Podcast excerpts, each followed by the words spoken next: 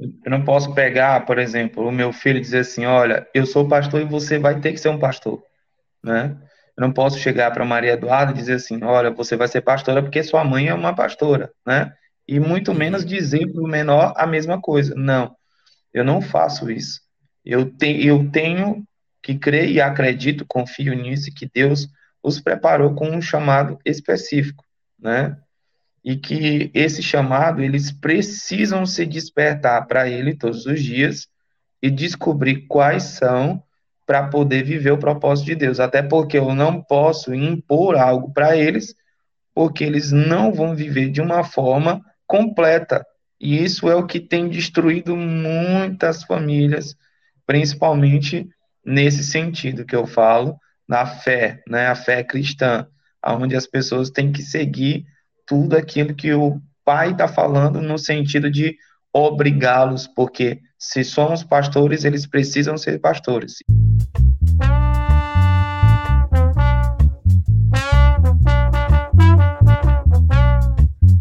Fala galera, sejam bem-vindos a mais um Resenha de Pai. E hoje eu tô aqui.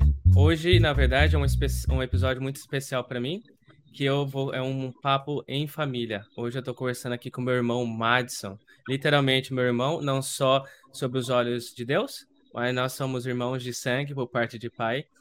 E o Madison é pastor é, no Maranhão. É, ele vai em São Luís do Maranhão, Maranhão. Ele vai contar um pouco para gente como que ele leva essa dinâmica com os filhos, é, a dinâmica com a igreja, de ser um líder religioso e também como ele lida com os próprios é, pensamentos, próprias é, coisas internas como homem, né? É, seja bem-vindo, Madison. Muito obrigado por estar nesse, no podcast, no show. E muito obrigado mais uma vez por estar participando, cara. Mas eu que agradeço. Para mim é uma honra, né? Eu não tenho nem palavras para poder conseguir explicar corretamente a honra que eu sinto nesse momento de estar contigo, né? Nós, apesar de nunca ter nos visto pessoalmente, acredito eu, né? Mas, uhum. cara, ainda bem que tem essa ferramenta tão especial hoje que mesmo numa distância continental a gente consegue estar junto, né? Fazer com que é. essa distância, né, diminua ao tal ponto que a gente possa literalmente conhecer mais um com o outro, aprender, né? E conviver, Exatamente. que não deixa de conviver, né, junto através dessa ferramenta. Então eu tenho eu tenho somente gratidão no meu coração para esse momento tão especial. Muito obrigado. É, eu também tenho muita gratidão, porque acho que conviver não é só você estar tá fisicamente, né, cara? É, às vezes estar tá ali, você saber que o outro está ali, às vezes conversar de uma maneira ou uma outra, porque tem muita gente que tá pessoalmente, fisicamente, mas tá, cada um tá distante, cada um tá em mundos diferentes, né? Mas vamos lá. É, você falou que você não lembra da gente convivendo junto fisicamente. Uhum. Cara, eu lembro. Eu tenho uma, uma lembrança, não sei se a minha, a minha cabeça me, me dando um truque ou, ou se eu lembro disso mesmo. Eu lembro de uma vez minha mãe me arrumando, falando que ia te levar para para sua casa para brincar contigo, cara. Só que eu não uhum. lembro de você. Eu lembro eu que eu vou te levar para brincar com teu irmão. Mas aí eu não lembro da sua fisionomia naquela época, quando pequena? Também não lembro, também não lembro. De fato, eu não lembro de forma alguma, né? Até porque, uhum. assim, são realmente raros, né, os momentos, quando a gente fala desse momento, né? Nós, nós somos irmãos por parte de pai, né? Mas a gente é, não teve, tecnicamente, contato, né? Uhum. E isso, é. isso, de certa forma, não é bom, né? Mas, assim, hoje, depois de uma caminhada tão longa, né? Já estou nos meus 34 anos. Tu já está com quanto? Eu, 32. Vou para os meus 33 32. este ano. Só dois anos de diferença. Também estou caminhando ah. para os meus 35, né? Mas, graças a Deus que, pelo menos nessa fase, a gente consegue é, conversar, né? E ver que, de fato... É, essa, essa aliança que nós temos, né, se essa aliança no sangue, né, nos permite estar aqui conversando hoje, né, e criando uma nova jornada, uma nova estação para nossa vida, mesmo que durante Exatamente. todos esses anos para trás a gente nunca teve, mas a gente pode criar algo daqui para frente, né? Quem Exatamente. sabe vou para a Austrália, outro vem para cá e aí faz esse intercâmbio. A gente tem que fazer mesmo esse intercâmbio, mandar as crianças para cá um, um, umas férias, hum. né, para eles passarem aqui com a gente. E a gente vai aí, manda o Theo também, deixa o meu aí pra gente tirar umas férias também do Theo. Então, a mãe dele, assim, se ouvir é isso, ela me, me, me capa. cara, é... pastor, cara, me conta aí a sua história, como te, o que te levou a se tornar um pastor, a se tornar um líder religioso, a querer tomar verdade, essa, essa responsabilidade para si? Na verdade, é o seguinte, é, nós, como eu já te falei, né, nos bastidores, que é, isso realmente é um chamado, né, uma, algo que realmente Deus, a gente crê que Ele nos destaca para essa obra tão especial. E essa obra especial de cuidar de vidas realmente é algo que, que não é para todo mundo, porque nem todo mundo quer cuidar de pessoas, né? Então eu descobri esse chamado é, muito recente, mesmo estando já sendo preparado, né, mesmo fugindo disso, mas recentemente, já tem que 10 anos, né, que eu tenho esse chamado, porém viver ele, de fato, já tem uns 5 anos, né, porque é, nós, a minha família, por parte da minha esposa, né, o pai dela era o pastor do ministério, a mãe dela também, né? E a gente sempre esteve ali nos bastidores auxiliando eles para poder continuar esse serviço tão, tão especial, né? E aí a gente sempre ali na sombra deles, tanto eu quanto ela, nós fomos cada vez mais sendo preparados e moldados para esse momento especial para substituí-los, né?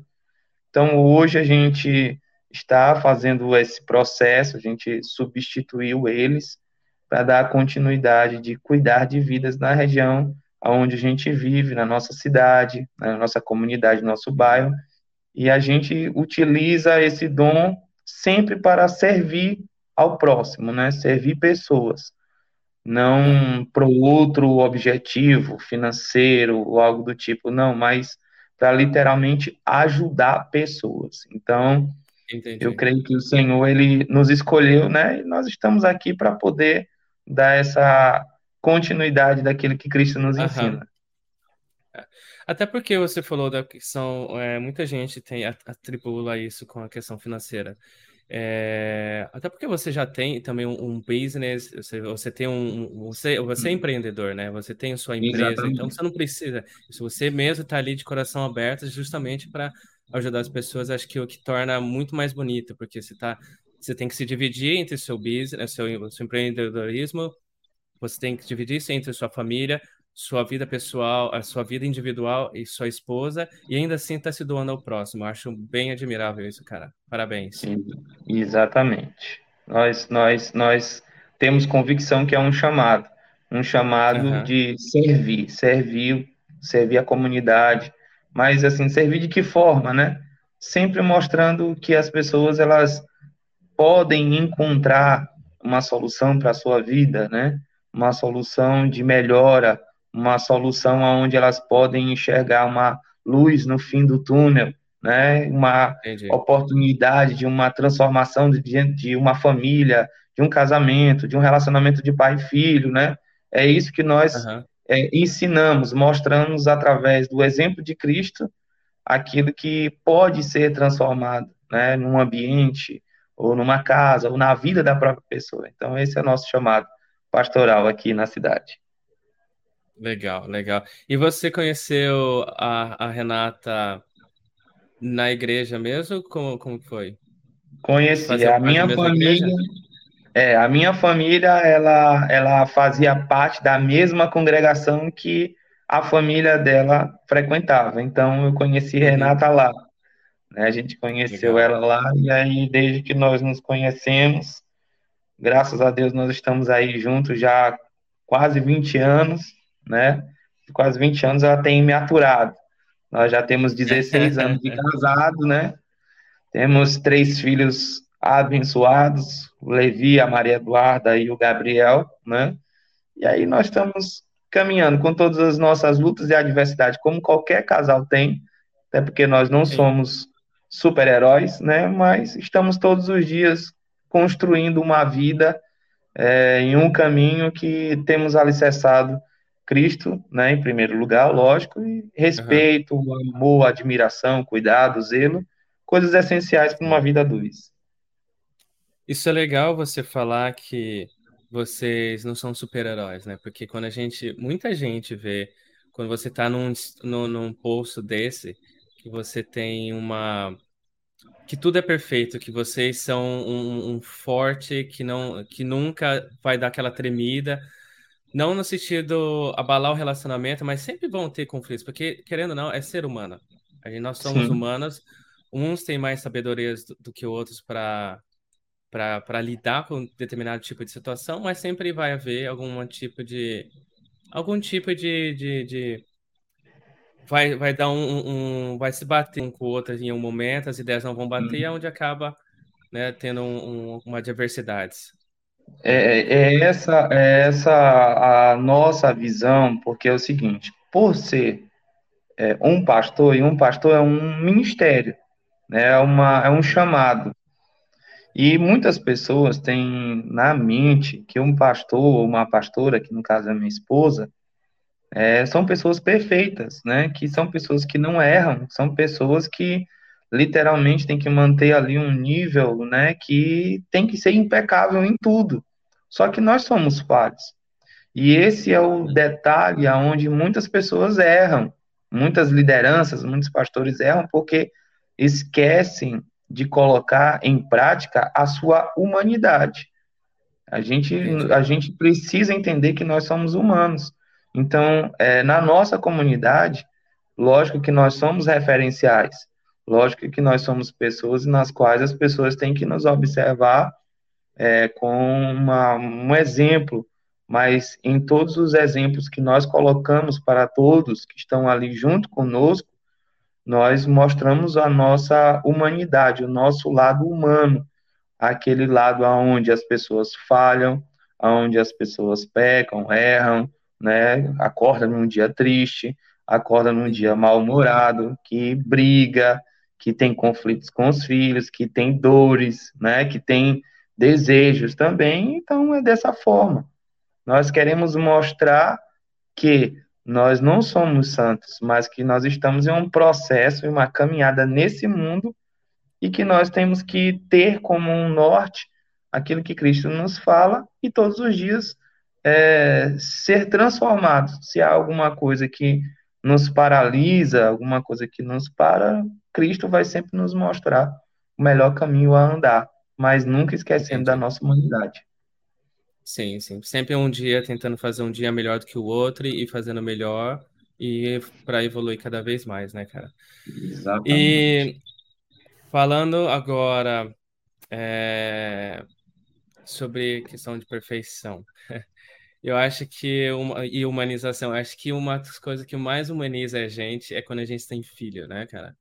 Uhum. É, porque a gente começa realmente a lidar com um turbilhão de emoções altos e baixas, e é muita coisa que envolve quando você está crescendo uma criando crescendo uma vida educando uma pessoa para que ela seja uma pessoa melhor na sociedade.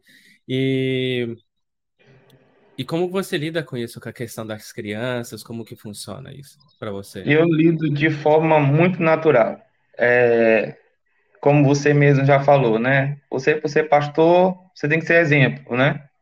E realmente, uhum. para muitos, somente da geração mais antiga de lideranças, é, vou te dar um exemplo aqui mais prático para uhum. que tu uhum. entenda, né?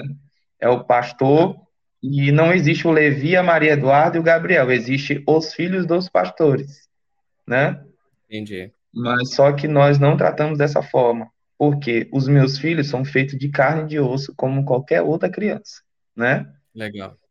Legal. Nós tratamos isso dessa forma. Eu vivo dessa forma, eu continuo vivendo dessa forma e acreditando que essa é a melhor forma. Meus filhos, se eu não sou super-herói, meus filhos também não são super-heróis, né?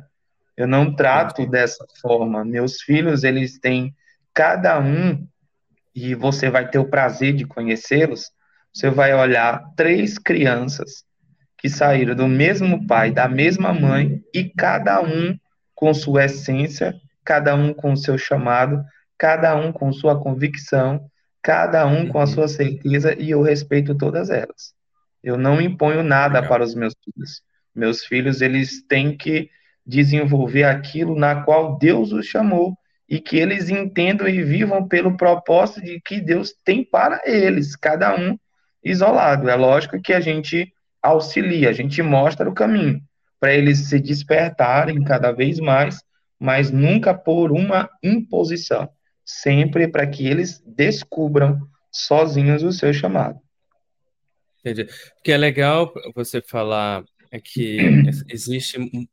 Eu mesmo, apesar de não ser da igreja, mas já tive amigos, amigos que eram filhos de pastores, ou sempre, sempre tive contato com, com, com, com, com as pessoas de todo, é, de todo, de todo background, né? Que todo religião, tudo mais, todo mundo de todos os tipos. E eu sempre ouvia também essa coisa falar: ah, o filho do pastor, o filho disso. É uma referência, mas muitas pessoas também atribulavam, colocavam eles dentro de um pacote que eles são só os filhos dos pastores. Esquece que as pessoas têm identidade individuais Exatamente. também. E Como, muitas exemplo, vezes via... Pode não, falar. pode concluir. E muitas vezes dava para observar que a, aquelas pessoas que eram os filhos ou as filhas dos pastores ou das pastoras, elas elas atitudes delas mostrar que elas não tinham uma identidade formada sobre elas mesmas, né? Que elas viviam sempre daquela coisa é, não vou dizer oprimida, mas de certo mas modo. Mas a palavra é essa mesmo. É, mas de certo modo é oprimida porque não consegue se libertar e explorar aquilo que você falou, o potencial da, de cada indivíduo, né? Eu não posso pegar, por exemplo, o meu filho e dizer assim, olha, eu sou pastor e você vai ter que ser um pastor, né? Eu não posso chegar para Maria Eduarda e dizer assim, olha, você vai ser pastora porque sua mãe é uma pastora, né? e muito menos dizer para o menor a mesma coisa. Não, eu não faço isso. Eu, te, eu tenho que crer e acredito, confio nisso, que Deus os preparou com um chamado específico, né? E que esse chamado, eles precisam se despertar para ele todos os dias e descobrir quais são para poder viver o propósito de Deus. Até porque eu não posso impor algo para eles, porque eles não vão viver de uma forma completa. E isso é o que tem destruído muitas famílias, principalmente nesse sentido que eu falo, na fé, né, a fé cristã, onde as pessoas têm que seguir tudo aquilo que o pai está falando no sentido de obrigá-los, porque se somos pastores, eles precisam ser pastores. E eu não ajo dessa forma com os meus filhos. Isso é muito legal, isso é muito legal. Você você pode, talvez, além dessa, além dessa questão de rotular eles, existe um outro, por exemplo, um outro ciclo, um outro tabu que você vê que os antigos fazem, faziam, que você acha, hoje com a sua experiência, você acha que você vai fazer, está fazendo diferença ou vai fazer diferente quando esse momento chegar com seus filhos? É, eu, eu sou um cara, meu irmão, que você conversando comigo, vivendo, falando comigo direto, você vai ver que eu sou uma pessoa muito aberta, né? Uhum. E, por exemplo, a educação da minha geração passada, falo geração de pastores, tá? Sendo específico nessa área, mas que não deixa de atingir outras áreas, né? Uhum. É, é tipo assim, o filho não poderia falar sobre nada que o pai ele tinha até receio de falar, né? de ah. conversar sobre o assunto, como por exemplo, sexo, sobre drogas, né, sobre é, o mundo como está hoje, né, aquilo que é aceitável, aquilo que não é, aquilo que é errado, aquilo que não é. Muitas pessoas não paravam, sentavam para conversar com os filhos.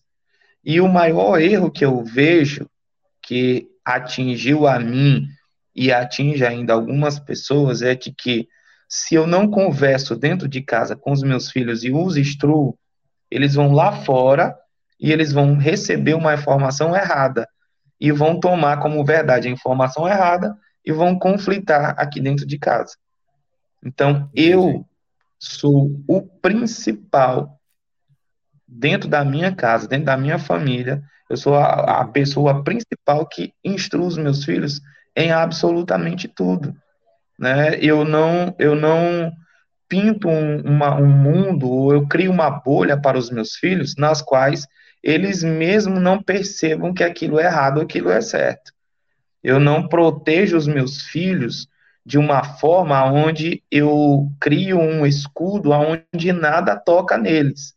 Isso não é o certo e nunca será o certo para a criação dos nossos filhos, principalmente nessa geração. Eu, eu olho uma cena, né, que, por exemplo, é errado. É errado que eu falo assim, vamos, vamos ser bem claro, por exemplo, duas pessoas do mesmo sexo estão uhum. lá, eu já, já fui demais, diversas vezes com os meus filhos em um centro histórico daqui de São Luís, que eu acho que tu lembra, chego lá, é, é o que mais tem. Só que teve um dia que a minha filha, né, chegou, olhou, né, dois, duas pessoas do mesmo sexo se beijando. E aí ela pegou, olhou aquilo e olhou com um espanto e falou assim: "Pai, você tá vendo?" Eu disse: "Tô. Tu também viu?" Aí ela disse assim: "Sim, vi." E aquilo? Aquilo é certo? Aquilo é correto? Uhum. E aí a gente vai instruir. Eu estou mostrando para ela que ela tem que fazer esse filtro. Ela tem que fazer o filtro e ela tem que ter o discernimento de, de saber se aquilo é certo ou se aquilo é errado. Vendo, Entendi. né? Não fugindo da situação, mas vendo, olhando e enxergando tudo e tendo a sua própria definição. Lógico que eu sempre estou indo o melhor caminho, né? Mas que ela uhum. saiba se defender e criar a sua própria autodefesa. Entendi isso. É, é legal você falar. Ah, e, com, por exemplo, com relação. Eu já, eu já vivi muitos casos, por exemplo, eu já vi muitos casos em que.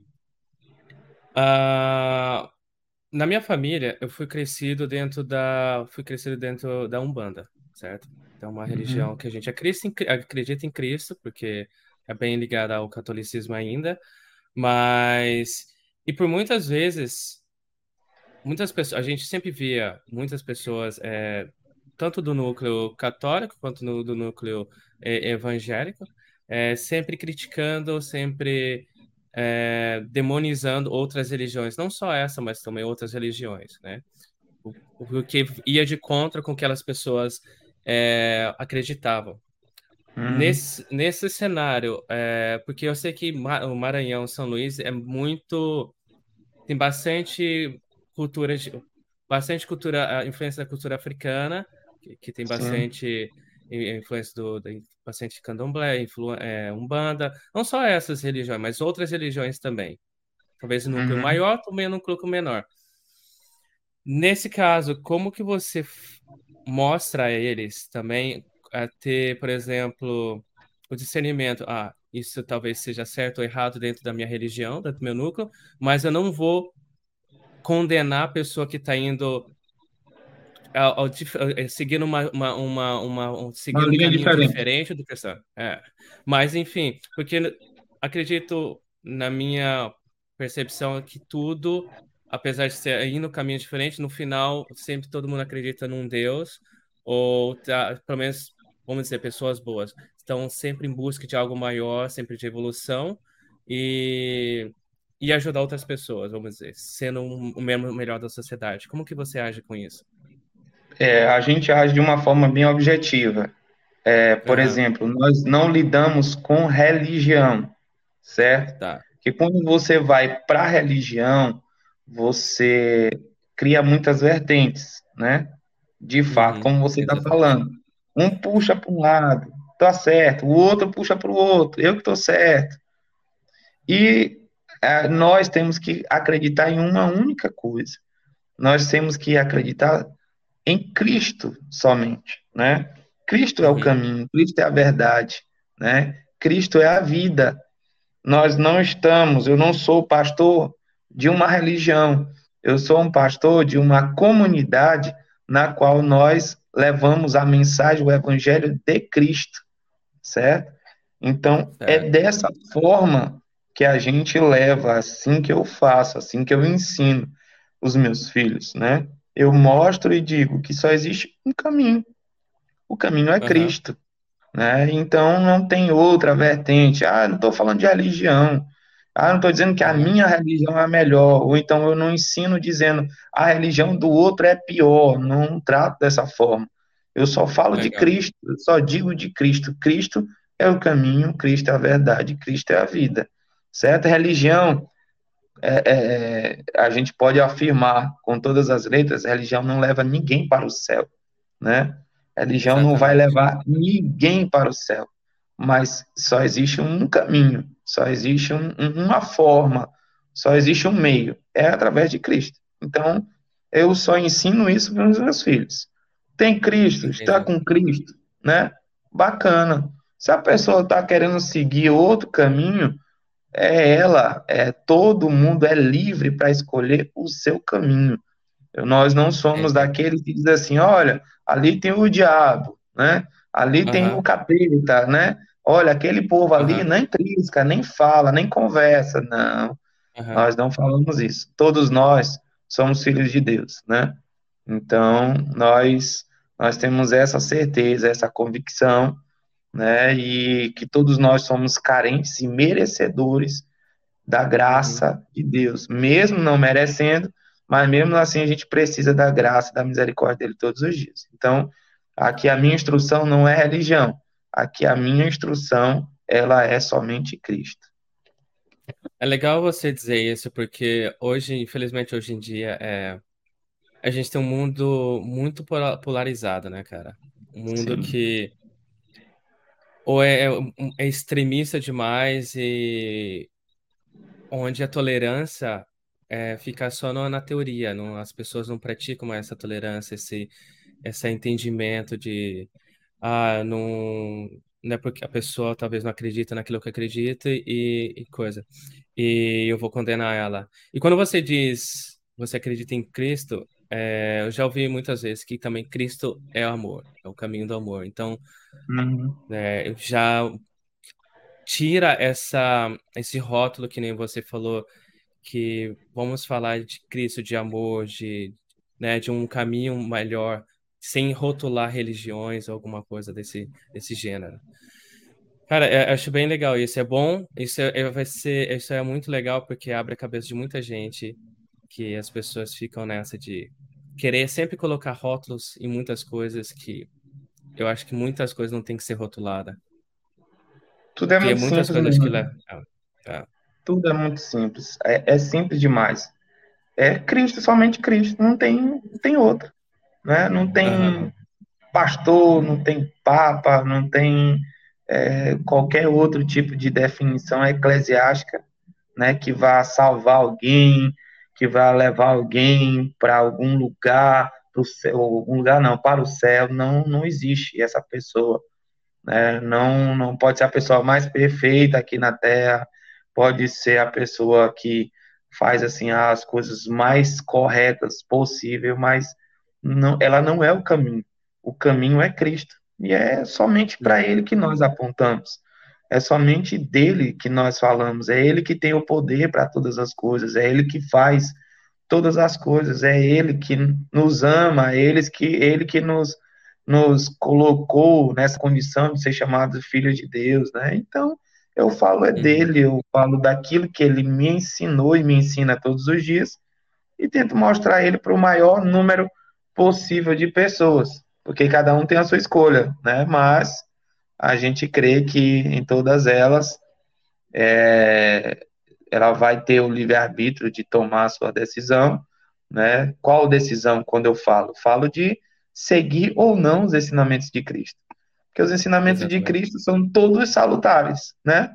Não tem uhum. algo algo ruim da parte dele para a gente. A gente é que é. acha ruim muitas coisas, abrir mão disso, abrir mão daquilo, né?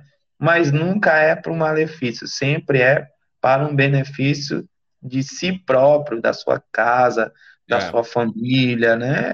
Tudo é isso.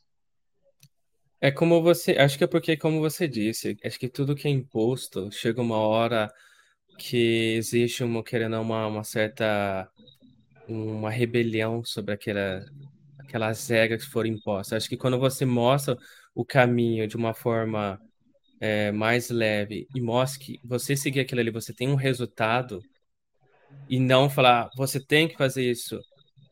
Eu acho que é aí onde que, que pega legal, acho que é onde as pessoas, as pessoas começam a viver mais esse caminho.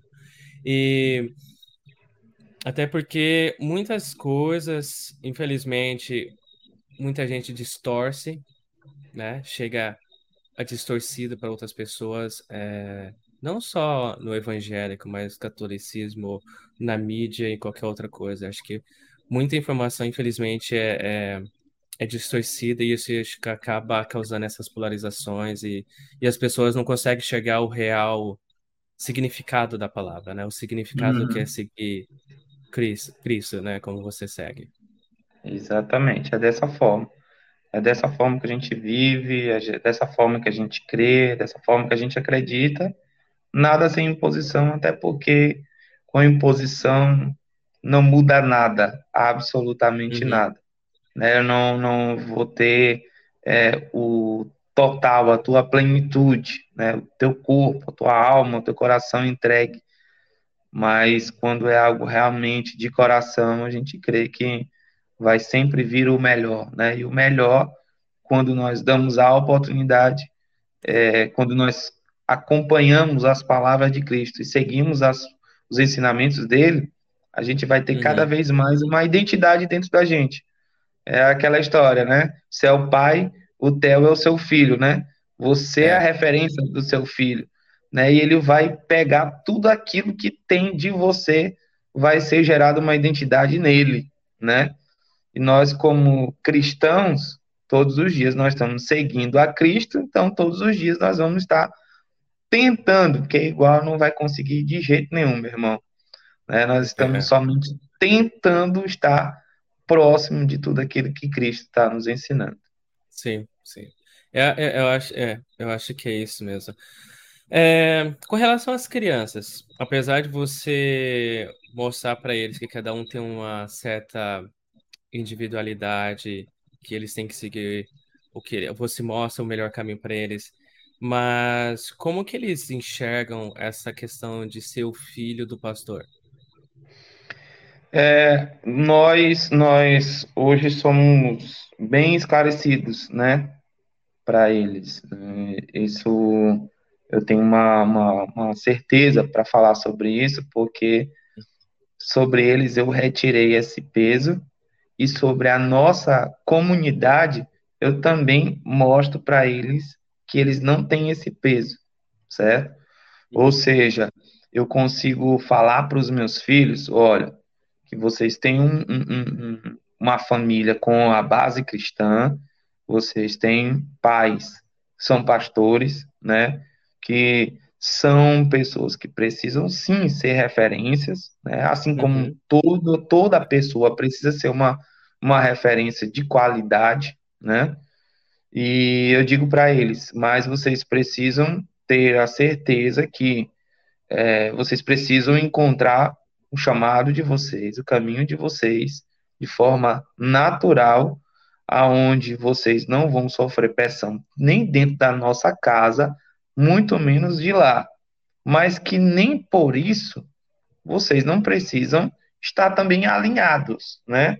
Estar seguindo ali uma, um caminho, um, uma base, uma, uma um norte para a vida, vida deles.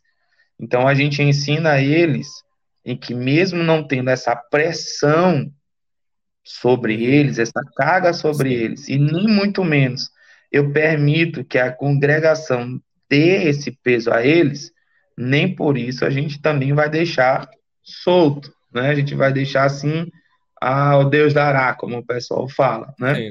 Uhum. É sempre assim, é sempre mostrando, mas assim, sempre levando eles para o melhor caminho para a descoberta do seu chamado de forma individual, né? Entendi. Sem pressão alguma. Eu, por exemplo, vou te dar um exemplo aqui bem, bem simples. Além de pastor, antes de estar à frente, guiando os meus filhos, né? É, ou guiando os meus filhos, não, guiando a congregação uhum. como pastor, eu sempre toquei bateria, né? Então, é o seguinte, tá. aí Levi me olha tocando bateria. Aí ele pega as baquetas lá e começa. Pá, pá, tocar aquela coisa toda. Levi, é isso mesmo que tu quer? Aí ele, eu quero. Aí quando foi depois que se espanta, Levi, não, eu quero é guitarra. Aí foi para guitarra, aí nada. Aí, não, eu quero teclado.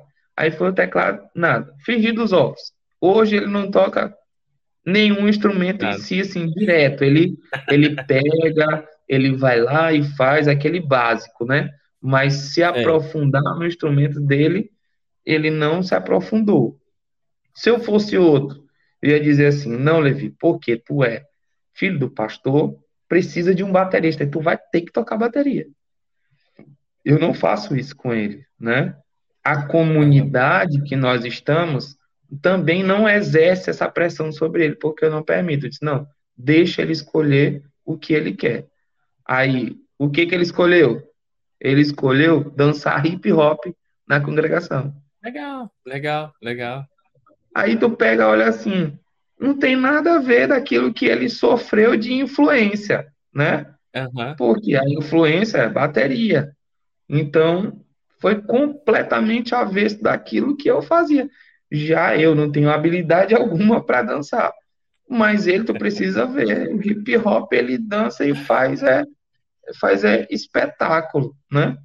Caramba, ele com o Gabriel menor, com os outros lá do grupo dele maior e fazem apresentações excepcionais de, de, de hip hop, né? E a nossa comunidade Legal nossa comunidade é uma comunidade que gosta muito desse, desse ritmo, né?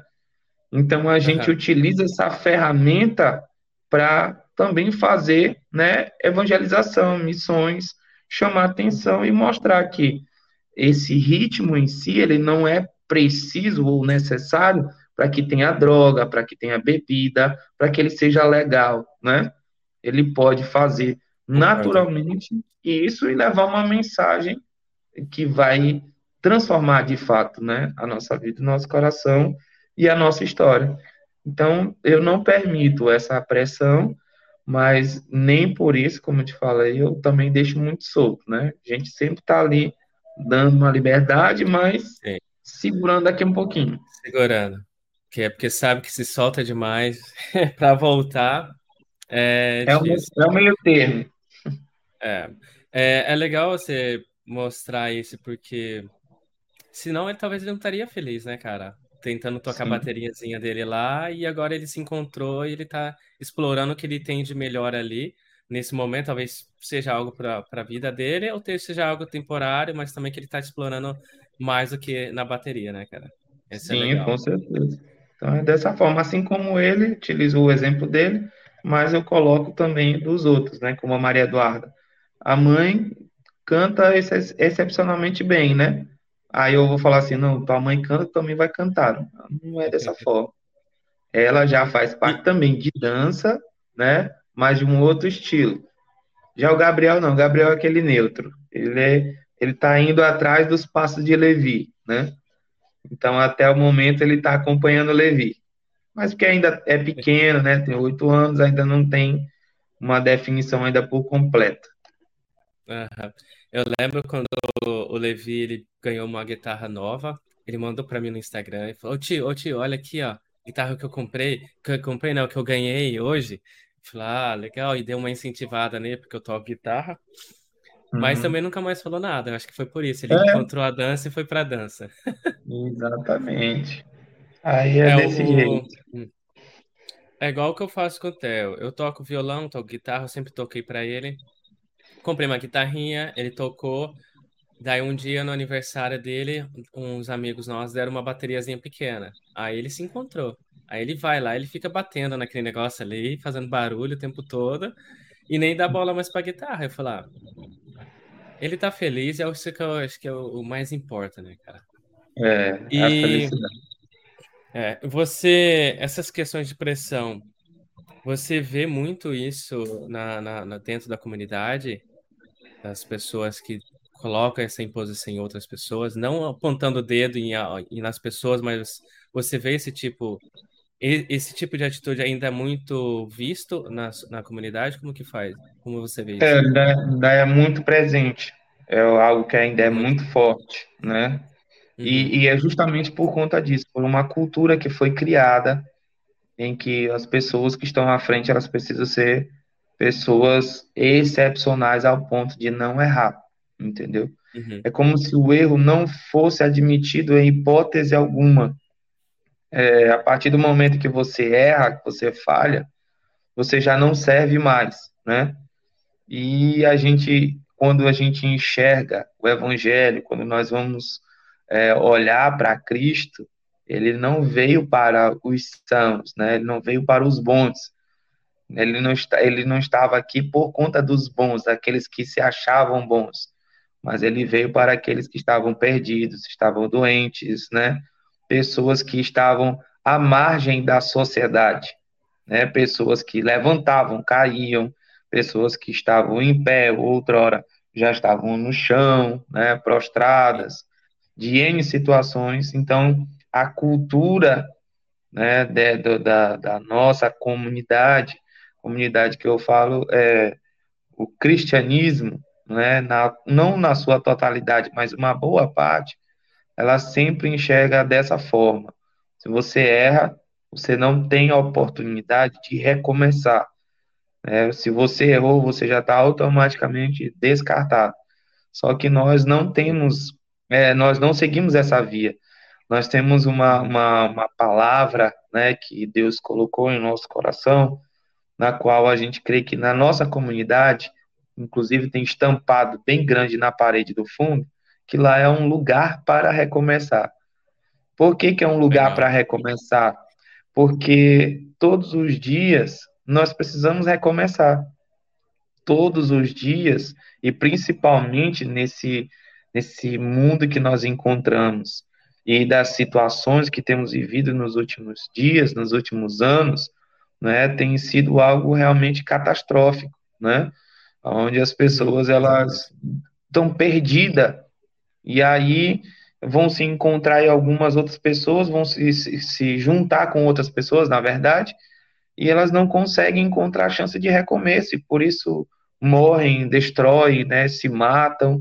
E não, nós estamos ali com as mãos sempre estendidas, né, sempre dizendo, olha, tem chance para você recomeçar. Errou, levanta, né, caiu, vamos lá, minha mão está aqui para você se levantar e você, de fato, encontrar o seu caminho e recomeçar e nunca mais cair. Ou se cair, né, vem cá, vem e levanta novamente. Então, nós seguimos essa linha aqui. Nós andamos, é, em outras palavras, na contramão desse sistema, né? O sistema, ele, ele diz uma coisa e nós andamos na contramão, mas essa contramão não é uma, uma vertente que nós criamos. Não, é simplesmente o evangelho de fato, né? Os ensinamentos uhum. de Cristo. Né? Como nós conhecemos, eu creio que tu já ouviu, né? A, uhum. a, a, a, história da mulher que foi pega em adultério, né?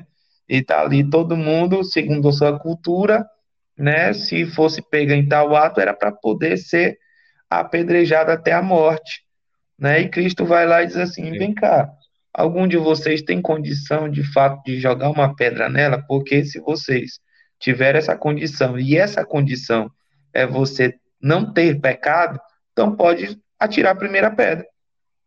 Então, é. todos ali que estavam com as pedras nas mãos viram que tinham pecado, ou talvez, né? Um olhou para o outro dizendo assim: rapaz, eu sei que tu fez. Se tu jogar, eu vou te entregar. né?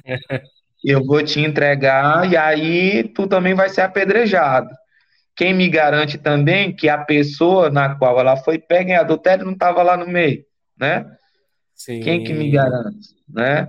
Mas a gente tem que pensar por esse lado. Então Cristo diz assim, olha, é o seguinte, eu não tenho pecado nenhum e eu posso jogar a pedra em vocês, né? Então quem não tiver pecado que pode atirar a primeira pedra aí. Então ninguém jogou a pedra. Mas aí Cristo chega para essa mulher e diz assim: Olha, Eu tinha a oportunidade de fazer isso, mas eu não fiz, né? Então eu faço o seguinte: vai, te levanta, recomeça e não cai mais nesse erro, né? Ou seja, não peca mais. Legal. E nós andamos nessa linha, cara.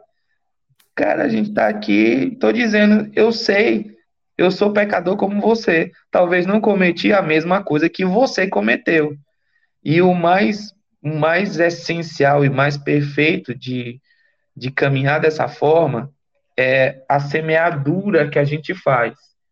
Se eu derramo misericórdia sobre a vida do meu próximo, eu, no uhum. mínimo, eu vou receber misericórdia um pouquinho lá na frente. Eu estou ensinando a minha comunidade a, a, elas entenderem que a misericórdia, a mão estendida, é, é, o, é o, a parte mais essencial do Evangelho, que é amar a Deus acima de todas as coisas e amar o nosso próximo como a nós mesmos, né?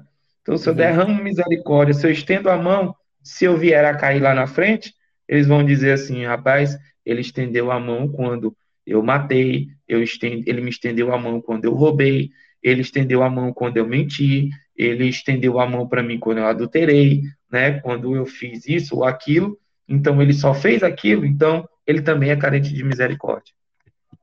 Entendi. Legal, legal você falar isso.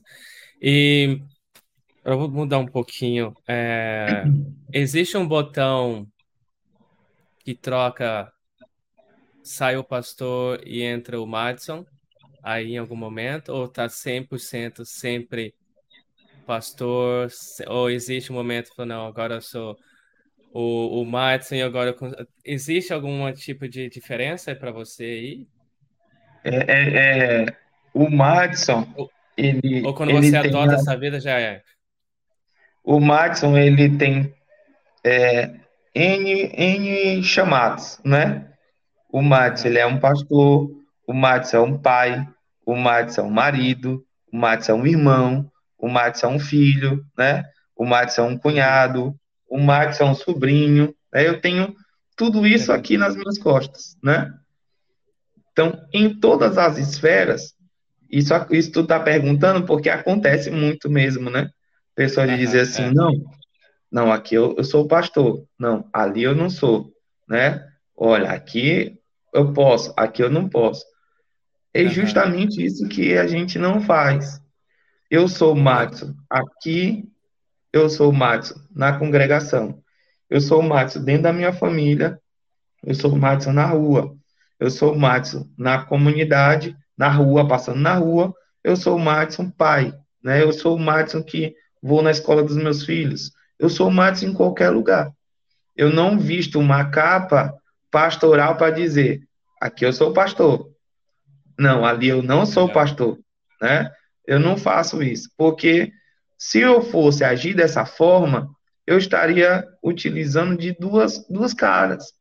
Ou eu seria um, uma pessoa aqui e outra ali, e aí as pessoas, quando me olhassem num ambiente diferente que ela está acostumada a ver, ela vai dizer assim, mas vem cá, aquele dali não é o pastor? Ou então virava dizendo assim: aquele ali não é o Max? Eu sou o Max em todos os lugares, mas o que que me diferencia? O que me diferencia são os princípios, né? Que de, o que me diferencia é aquilo que eu creio, aquilo que eu acredito, é a, é a mensagem que eu carrego dentro de mim. Isso me torna não diferente de todos, não é isso. Eu não me comporto dessa forma, eu não me coloco dessa forma, mas eu tenho sim que ser o mesmo em todos os lugares, porque aquilo que eu sou dentro da congregação, eu sou fora.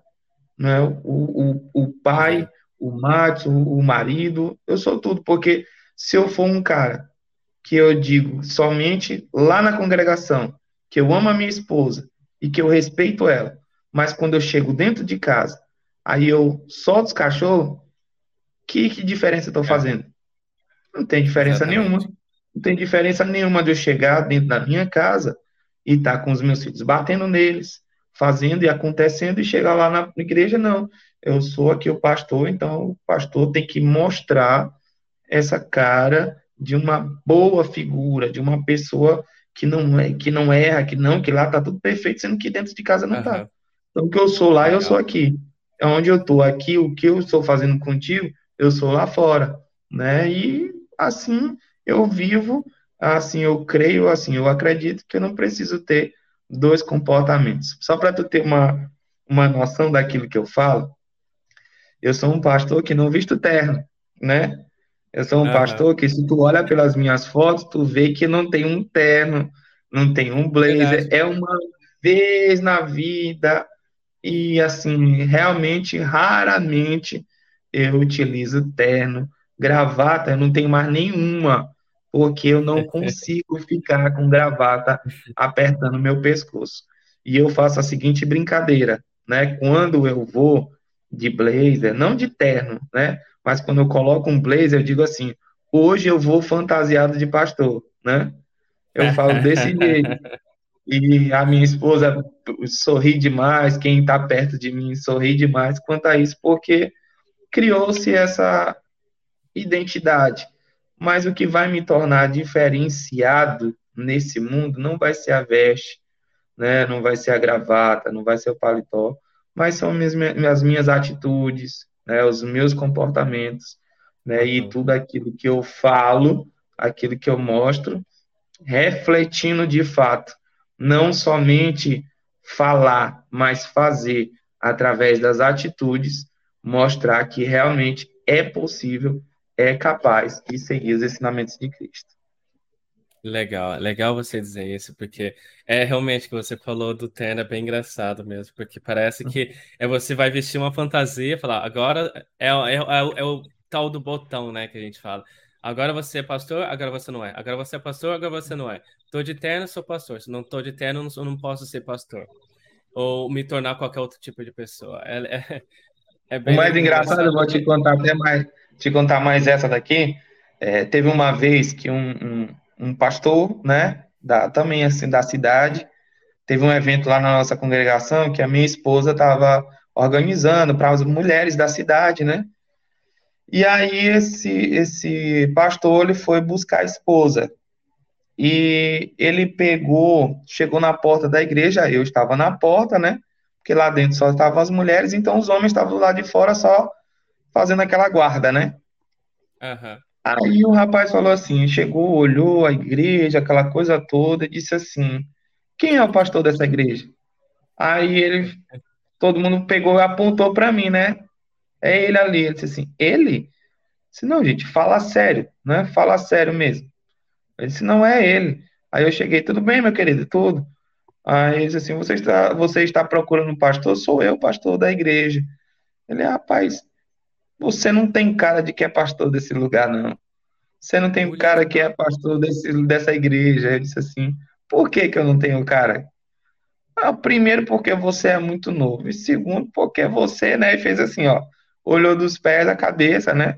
Tipo assim, eu não estava adequadamente na visão, né?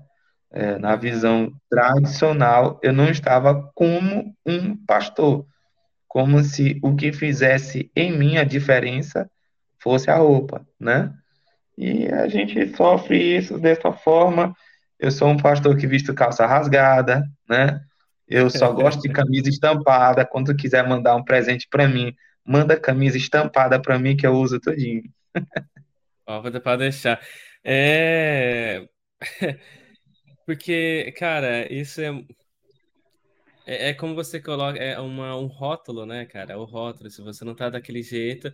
Só que isso também reflete de uma maneira para seu, seus liderados, né, cara? E uhum. seus liderados vão ver que você se importa muito como as pessoas se vestem e julga as pessoas como não se elas estão não tão adequadamente como você falou visualmente, né? Ah, comparado com o tradicional, essa pessoa não pode se tornar aquilo que ela se torna, né? Então é e acaba sendo julgada. É difícil, né, cara? As pessoas elas tratam assim, é, só existe seriedade no caso do trabalho, naquilo que a gente faz aqui, se eu tiver com aquele rótulo. Se eu não tiver com aquele rótulo, o negócio é avacalhado, como o pessoal fala no termo, né? Uhum como se fosse assim, feito de qualquer forma, mas não é isso. O que importa Aham. realmente é a nossa a nossa essência, o nosso cuidado, o nosso zelo, né? A nossa preocupação com o bem da nossa comunidade. É isso que a gente tem mostrado todos os dias, que não é a roupa, não são dogmas, não são é, rituais, não são é, é, diretrizes humanas que vão fazer com que a gente se torne uma pessoa diferente. E isso não quer dizer que nós não temos respeito, isso não quer dizer que nós não temos pudor, isso não quer dizer que nós não temos é, é, ética, não, isso não tem nada a ver. A gente tem tudo isso, só não acreditamos Uhum. que é, roupa, veste, tradicionalismos, né, vão nos levar para um céu, como a gente prega, né? É, É lógico que a gente vai falar assim, ah, a mulher, por exemplo, minha esposa, não, ela só tem que estar com saia, só tem que estar com vestidão. Não, a minha esposa vai muito bem arrumada, né? E vai muito bem vestida, vai belíssima com a roupa que ela escolheu, né? E a maioria delas não é um padrão daquilo que, que impõe, né? E, e, e, cara, esse negócio, falando esse negócio de roupa, tem coisa que não é aplicável. Imagina, no calor do Maranhão, você ter que ir de terno, gravata, no calor do Brasil em geral. Não, é Uhum. difícil, três, às vezes, não sei que horas são os cultos, mas geralmente começa cinco, a partir das 5, não é, mais ou menos? É, tem sim, a nossa aqui é 18 horas, né? Que já tá, o sol já, já, já quase sumiu, né? Mas mesmo assim, o nosso Aham. calor aqui é 38, 37, né? À noite, 30 graus. É um negócio terrível. Mesmo com Imagina, ar-condicionado você. na, na, na igreja, mas mesmo assim faz calor. Porque imagina, se- até você chegar lá, você. tá- Cara, é muita coisa. É, é- chega a ser desconfortável. Eu acho que tira, acaba tirando a concentração ainda também da pessoa. Você não consegue ficar confortável, porque você tem alguma coisa apertando você ali. E a mesma coisa da, da, da sua esposa, da, da, da que você falou. Ela ficar com. Às vezes ela tá mais confortável com uma calça, não tá com uma saia. Então ela tem que Uhum. ser, ver o que, que vai ficar melhor pra ela, né, cara? É, é legal. Cara, deixa eu te perguntar uma coisa. Uma vez. Eu, agora, uma, uma curiosidade que eu tenho sobre você e também em geral sobre é, como, a- como a- vocês conduzem isso. É, uma vez eu postei uma foto, logo quando o Theo nasceu, logo no começo, de, perto da TV, ele tava, a gente tava, eu estava assistindo um show do Iron Maiden e tudo mais, e você falou, ah, coloca para ele ali é, Oficina Oficina G3, que eu G3. acho, acho normal também. Você, você é um cara rock and roll também, ou como é que é? Rock and roll. Rock and roll na veia. Eu sou um cara, na verdade, eu sou um cara eclético, eu escuto de tudo. É. Eu Porque gosto muito, eu, assim, é tipo assim, é aquele dia assim que quer acelerar tudo, que é pra adrenalina estar em cima, é a pauleira na cabeça, direto. Mas aí vem uma outra, a segunda pergunta, porque o, o Levi também gosta, ele gosta de hip hop, como você falou, e você também mencionou que não, não precisa as letras, você não precisa estar envolvido em questões de bebida, droga ou qualquer outro tipo de palavra que não, não, não corresponde a, a- ao estilo de vocês de vida, né? É, mas vocês escutam música e eles escutam música, vamos dizer, diferente da evangélica, Falando apesar do, do tá estilo. falando de selo, né? Tá falando de selo, por exemplo, do É, gospel, é, né? aham, é, A gente, a gente entende assim, né? É, a música, ela carrega mensagem, né? Você sabe disso. Tem sim, mensagens que são salutares e tem mensagens que não são.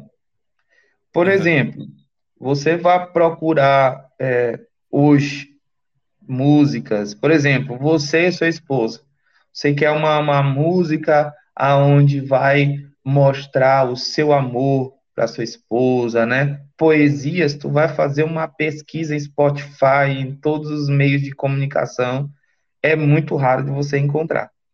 Aí, se a gente faz uma pesquisa para mais para trás, né, uns 30, 40 anos, a gente vai encontrar em Roberto Carlos, né? pessoas desse tipo, né? Cantores dessa época que de fato expressavam uhum. amor, né? Amor, falavam amor, falavam poesias, Sim. né? Isso não tem mal algum.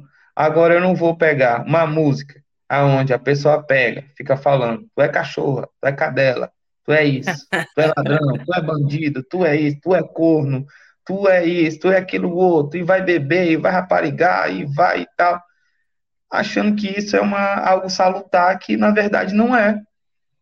Então não é questão de dizer assim, só um selo gospel, não, até porque eu vou te dizer, no selo gospel tem muita coisa ruim, né? Tem muita coisa que, mesmo com o rótulo de gospel, não presta, entendeu? Então eu não posso pegar, é. demonizar e dizer assim, não, essa música gospel que presta.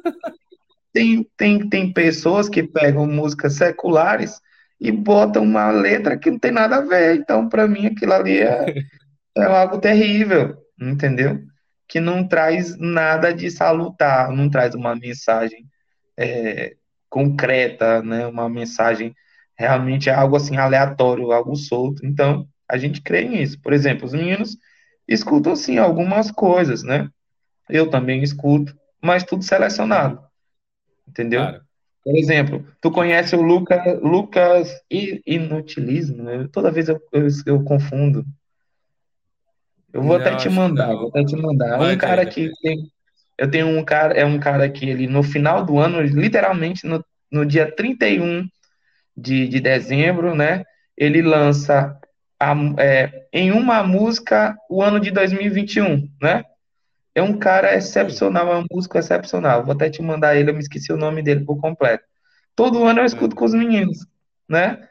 Que ele pega ali, ele faz um apanhado de todas as músicas e faz aquele aquele compilado todo assim, mostra e fica massa. O cara toca tudo, ele toca a bateria, ele toca o baixo, ele toca a guitarra, ele toca ah. o violão, ele canta. É excepcional, cara. E a gente sempre espera o 31 de dezembro para olhar. Só que não é música gospel, Legal. né? Mas uhum. assim, a forma como ele passa, ele escolhe ali as músicas, né, que fizeram maior sucesso e faz ali um, um, um vídeo muito massa, muito bacana, né? E é algo que a gente acompanha, assim como outras coisas, né? Eles, eles, eles escutam muito, muito, músicas de jogos, né? Muito músicas de, de, de, filmes, né? E a gente, a gente sempre faz assim um, um, um filtro, principalmente quando são músicas internacionais, né? Eu pego, sempre faço um filtro, sempre olho o que que essa música está querendo dizer. Aí chega a parte do ensino, né? Aí eles Entendi. vão junto comigo, olha a tradução, ah, isso aqui não tem né, muita maldade, ou então isso aqui não tem uma outra vertente, né, que traz algo mal, né, para o nosso coração. É. Então, a gente faz somente esse filtro, mas a gente não é engessado em dizer, essa daqui é de Deus, e não, essa daqui, por, por não ser do gospel, é do diabo. Não, a gente não faz assim. Entendi. Até é porque, porque a gente pega, por exemplo, é. eu vou fazer uma, um momento especial com a minha esposa, né? É, um jantar com ela, eu não vou colocar cântico de louvor a Deus, né? Eu tenho que botar uma música romântica, não é? É isso Sim, que tem é que claro. ser correto é isso, né? Então é dessa forma que a gente a gente enxerga música música de qualidade né? Música é. de qualidade, que é o que a gente é, filtra Busca. no nosso coração, no nosso ouvido. É, eu, eu, perguntei porque tem muita gente que pira nisso, que eu já conheci muita gente que, vamos dizer, vamos dizer o que não era da igreja e se tornou da igreja e de repente é como se tudo que o, o, o restante não prestasse mais. E só uhum. aquilo que, for, que tem, como você falou, que tem o um selo gospel de autenticidade ali, que, que peça, né? E como você falou, nem tudo que tem o um selo gospel é da melhor qualidade, né, cara?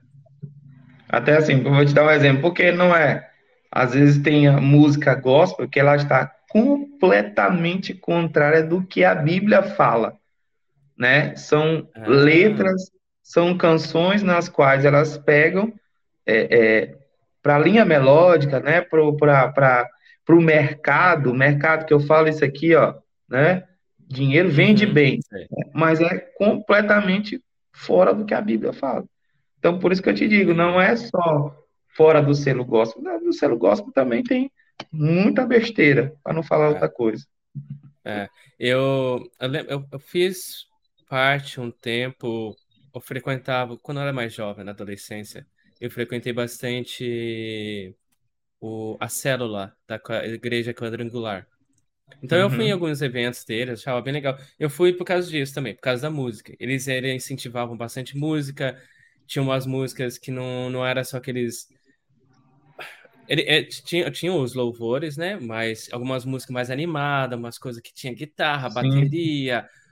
Porque para mim, na minha cabeça, era música de verdade, entendeu? Envolvia toda aquela atmosfera e tudo, né? Aquelas coisa, aqueles cânticos chato que a gente vê em alguns lugares uhum. que tem seus propósitos, né? E eu uhum. lembro, na época eu achava até engraçado, que existiu o funk gospel. Era um Sim. funk que eles fizeram. A batida, a batida era legal, mas a letra, meu, meu pai amado, eu, eu escutava, falei, não, isso daqui não. Você deve estar fazendo piada comigo, que isso aqui não está funcionando, não está ornando oh, com as coisas. Mas. Cara, tinha uma outra pergunta que eu queria te fazer. É... Tá. Agora, eu tô... algumas perguntas eu tô fazendo, porque eu acho legal também, Madison, para quebrar um pouco de tabu, certo? Uhum. Porque as pessoas veem quando fala é, sobre a pessoa que é evangélica, tá? Uhum. É... Que, que segue essa, essa, essa procura seguir essa linhagem que você essa linha, esse caminho que você, vocês seguem. É por isso que eu perguntei uhum. da música, pergunto sobre a questão do, do filho do pastor, a filha da pastora. É... Mas também tem uma coisa que muito que eu vejo bastante, não só isso também não é só com vocês, evangélicos, mas também catolicismo ou, ou pessoas que não seguem uma religião qualquer muitas pessoas ela não tomam às vezes responsabilidade da vida delas, atitudes que elas tomam, ou elas sempre estão culpando ou que, que a gente muita gente denomina como o diabo, ou muita gente é, sempre está esperando por Deus fazer aquilo por elas, né? Mas esse, mas eu vejo, e uma vez o, o, o Tiago Brunet, havendo uma, um vídeo do Tiago Brunet, que ele fala que o milagre só acontece por impossível. O restante é você que tem que fazer. E eu acredito muito também na questão da gente assumir a nossa responsabilidade. Tudo que a gente faz é reflexo daquilo de uma atitude que a gente tomou agora ou, ou, no, ou no passado, que vai se acumulando. Uhum. Como você lida com isso e você. Eu acho que você já respondeu essa pergunta, é a questão da sabedoria que vocês passam para os seus filhos, mas como você vê isso? Entendeu? Como a, quando as pessoas tomam esse tipo de atitude, como que você pensa? Uma, uma das coisas que eu mais falo para os meus filhos é assim, inclusive tem um, muitos memes na internet, não sei se você já, já viu algum, né? Onde ele é. fala assim, quando os meus pais diziam que eles iam para a escola, né? Aí mostra a pessoa de para a escola, aí atravessando o rio, pegando canoa, né? Pegando um caminhão, pegando um carro, até chegar na escola, né? E o que que acontece? Eu, eu percebo que muitas coisas desse tipo, né? É, é, é como se fosse uma ocultação do, dos pais né, sobre a, aquilo que eles faziam, né? Uhum. E eu chego, eu digo assim pro meu filho, olha, tu não pode tirar nota baixa, porque eu sempre fui um bom aluno, né? E aí a gente vai conversar com a avó, a avó fala assim, rapaz, e se abençoado aí for uma peste na escola, né? Fez, aconteceu e aquela coisa toda. E o que que a gente mostra, né, para os nossos filhos aqui? É que, que nós temos sim as nossas falhas, nós tivemos sim nossos erros, né? E que todos nós temos que arcar com as consequências de todos eles. Eu nunca falo para os meus filhos dizendo assim: olha, tu tem que tirar nota 10, porque eu sempre tirei nota 10. Não, eu tive meus, uhum. meus erros, eu tive as minhas falhas, né? É, eu peguei tirava nota boa, mas eu gazeava, eu brincava, estava na molecagem, na escola, eu só sentava atrás, né? Eu era o mais bagunceiro da escola, né? E ao ponto de chegar para o meu professor e dizer para ele assim, professor de física, só tirava 10 nele, literalmente só tirava 10 nele. Eu uhum. estudava antes, eu falava, falava tudinho na, na, em casa, estudava, lia, relia tudinho. Quando o professor ele dava assim o tema, eu pegava no ar. Então eu já aprendia e eu passava o restante da aula todinha bagunçando. Mas em, em, em dado momento da vida, né, é, eu sofri a consequência de não ter me aplicado nos estudos como deveria ter dado, né? Então a gente trata da seguinte forma: a gente sempre mostra que tudo aquilo que você pode fazer e tem que fazer, ninguém vai fazer uhum. por você, nem o próprio Deus vai fazer. Ele te dá a ferramenta, ele te mostra, ele te diz o que você tem que fazer e você tem que ir lá e fazer. O possível está nas nossas mãos. O impossível que é só ele que pode fazer.